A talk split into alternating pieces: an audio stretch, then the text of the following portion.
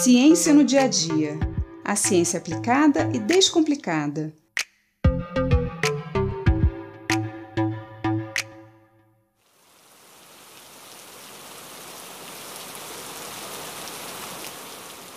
Ouvindo esse som, eu sou capaz até de sentir aquele cheiro maravilhoso da chuva caindo no chão. Mas você sabe de onde vem o cheiro da chuva? Lá em meados dos anos 60, dois cientistas australianos chamados Isabel Baer e Richard Thomas estavam bem intrigados com esse odor maravilhoso que pairava no ar sempre que caía a primeira chuva depois de um longo período de seca nos desertos da Austrália. Eles suspeitavam que esse odor vinha das rochas e foram então investigar. Pegaram várias amostras de rochas secas do deserto e descobriram que quando elas tinham contato com alguma umidade, liberavam um óleo que tinha esse odor. Eles chamaram esse óleo e o odor que vinha dele de petricor, que em grego significa algo como o sangue divino das rochas.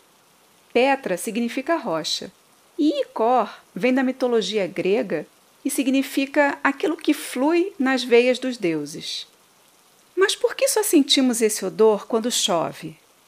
Essa resposta foi dada bem menos tempo, em 2015, por dois pesquisadores, Yang Zhang e Cullen Bui, do Instituto de Tecnologia de Massachusetts, o MIT, nos Estados Unidos.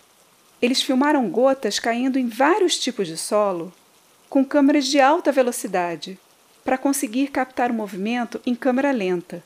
Assim, eles perceberam que quando as primeiras gotas caem no solo, o ar que está nos poros do solo e das rochas, e também do concreto e do asfalto, fica preso dentro da gota. E esse ar preso é então liberado pela camada superficial da gota na forma de pequeninas gotículas, que nós chamamos de aerossol. Quanto mais fraca a chuva, maior será a quantidade de aerossóis produzidos.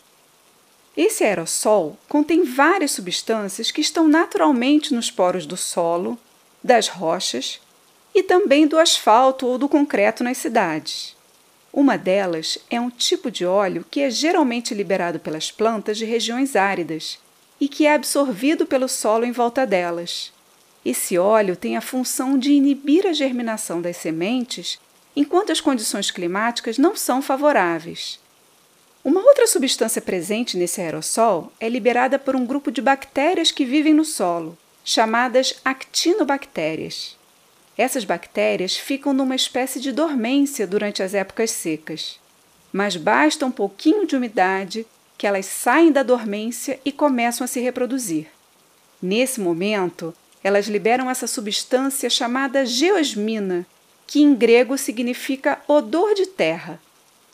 Essa combinação dos óleos das plantas com a geosmina das bactérias foi o que os cientistas australianos chamaram de petricor e que causa o chamado cheiro de chuva ou cheiro de terra molhada, que nós sentimos logo no início da primeira chuva, depois de um período de seca ou de calor extremo.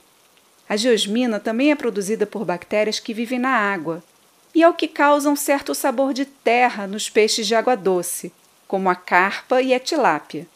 Nós humanos temos uma enorme sensibilidade ao odor e ao sabor da geosmina e conseguimos detectar a sua presença em concentrações muito baixas.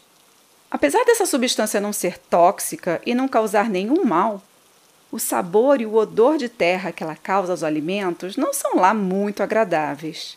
O uso de temperos à base de substâncias mais ácidas e cítricas, como vinagre e o suco de limão, ajudam a amenizar o odor e o sabor da geosmina nesses peixes. Mas, além desse cheiro de terra molhada que nós sentimos logo que cai a primeira chuva, você já percebeu um cheiro diferente no ar antes da chuva cair? Muitas pessoas conseguem até prever a chegada da chuva apenas pelo cheiro do ar. Parece mágica, mas é ciência. Esse cheiro é do ozônio, que é formado pela combinação entre as moléculas de oxigênio que estão no ar e que é causada pela descarga elétrica, os chamados raios que se formam durante as tempestades.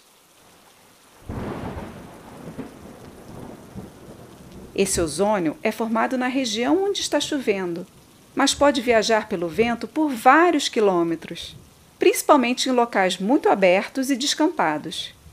E o ozônio tem um odor muito parecido com o do cloro, mas bem fraquinho, um pouco como aquele cheiro de piscina, sabe? Então, a tal previsão da chuva pelo cheiro nada mais é do que moléculas de ozônio que chegaram primeiro, avisando que vem chuva aí.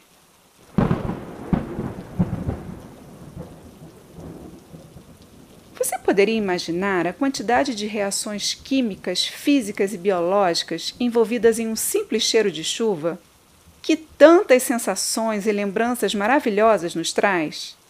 Na próxima chuva, tente perceber com mais atenção todos esses odores e aproveite ainda mais essa experiência.